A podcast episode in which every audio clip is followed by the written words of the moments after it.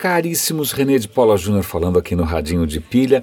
Boa tarde, não é comum eu começar o radinho com boa tarde, porque normalmente eu gravo isso 8, 9 horas da manhã, mas hoje várias coisas encavalaram, efeito bola de neve, dominó, Bom, só estou conseguindo gravar o radinho agora. Eu não queria deixar de gravar, ainda mais que a gente tem um feriado e o feriado abre né, algumas oportunidades para a gente eventualmente repassar e estudar algumas coisas e ir atrás de alguns links que a gente normalmente não clica.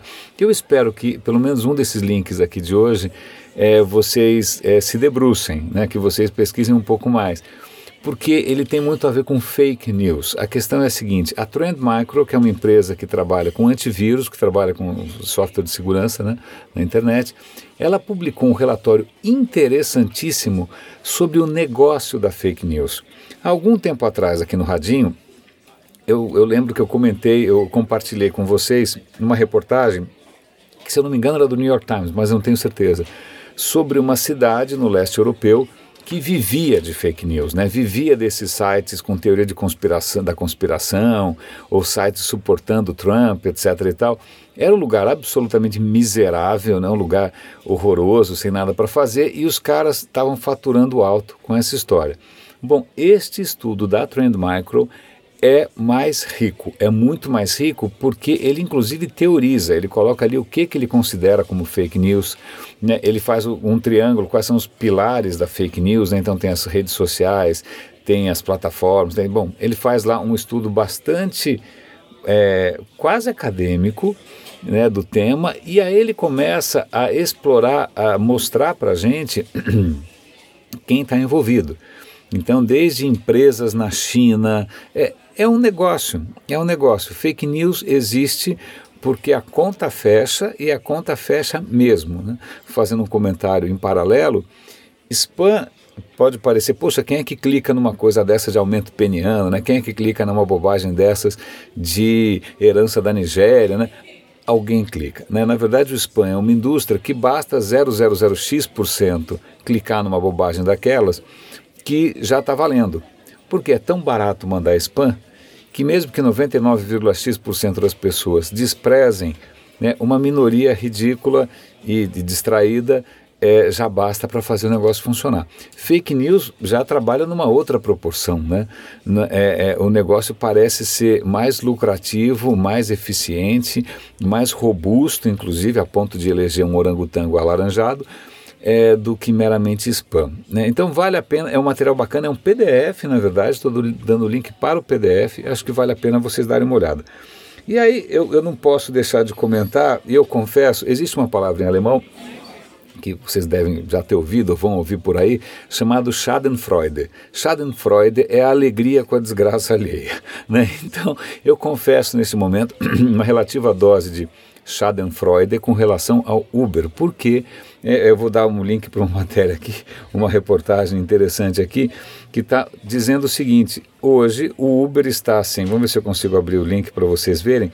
Ela está sem CEO, sem CFO, sem CTO, sem COO, todos os OOO e CCC, ou seja, está sem o, o presidente, está sem o, o diretor operacional, sem o diretor de tecnologia e sem o diretor financeiro.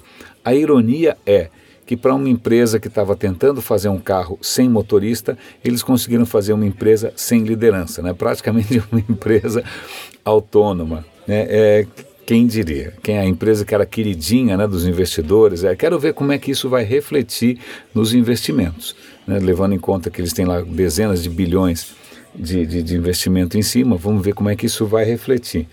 É, é, eu, eu sei que é feio essa coisa do Schadenfreude, mas é que eu sempre, sempre tive uma birra com essa cultura truculenta e pouco ética e agressiva né, é, do Uber. Então é interessante ver que a, eles agora estão pagando o preço pela própria cultura. Um outro comentário que eu quero aqui, é, acho que um último. Nossa, estou engasgando. Um último comentário que eu quero fazer com vocês é também uma linha de, de pesquisa, é uma linha de. é um conceito que vale a pena explorar, que é o conceito do antropoceno. Eu não sei se vocês já ouviram essa história. Antropoceno é como se fosse uma nova era geológica. O que, que, o que, que seria essa era geológica? Né? Você olhando para trás, você consegue identificar na hora que você analisa o planeta, que você analisa as camadas geológicas, etc. E tal, que em alguns momentos existem vestígios de uma mudança realmente dramática, né? Você fala, opa, a partir daqui as coisas estão diferentes. A partir daqui as coisas não são mais as mesmas. Seja porque caiu um meteoro, seja porque surgiram as flores. Então, os, os geólogos, né, os, os, cientistas, eles dividem a, a evolução da Terra em algumas fases que são marcadas por transições, por divisões nítidas. A questão é, existe já algum vamos supor, se você estivesse no futuro, olhando para trás, né, está aqui há 5 mil anos, você olha para trás, haveria vestígios suficientes para dizer que os seres humanos fizeram alguma mudança maior? Segundo muitos cientistas, sim. Né? Segundo muitos cientistas, a gente já alterou o planeta de uma maneira drástica ou profunda ou infeliz o suficiente para que isso realmente seja um, um, divisor de águas, águas não muito limpas no caso, e que a gente pode se conclu concluir que a gente está no antropoceno. Né? Nesse antropoceno, que é a era marcada pela influência direta do homem, o que, que você tem? Extinção massiva de animais, aquecimento global, você tem é, poluição é, para tudo quanto é lado, né? um acúmulo colossal de coisas não biodegradáveis.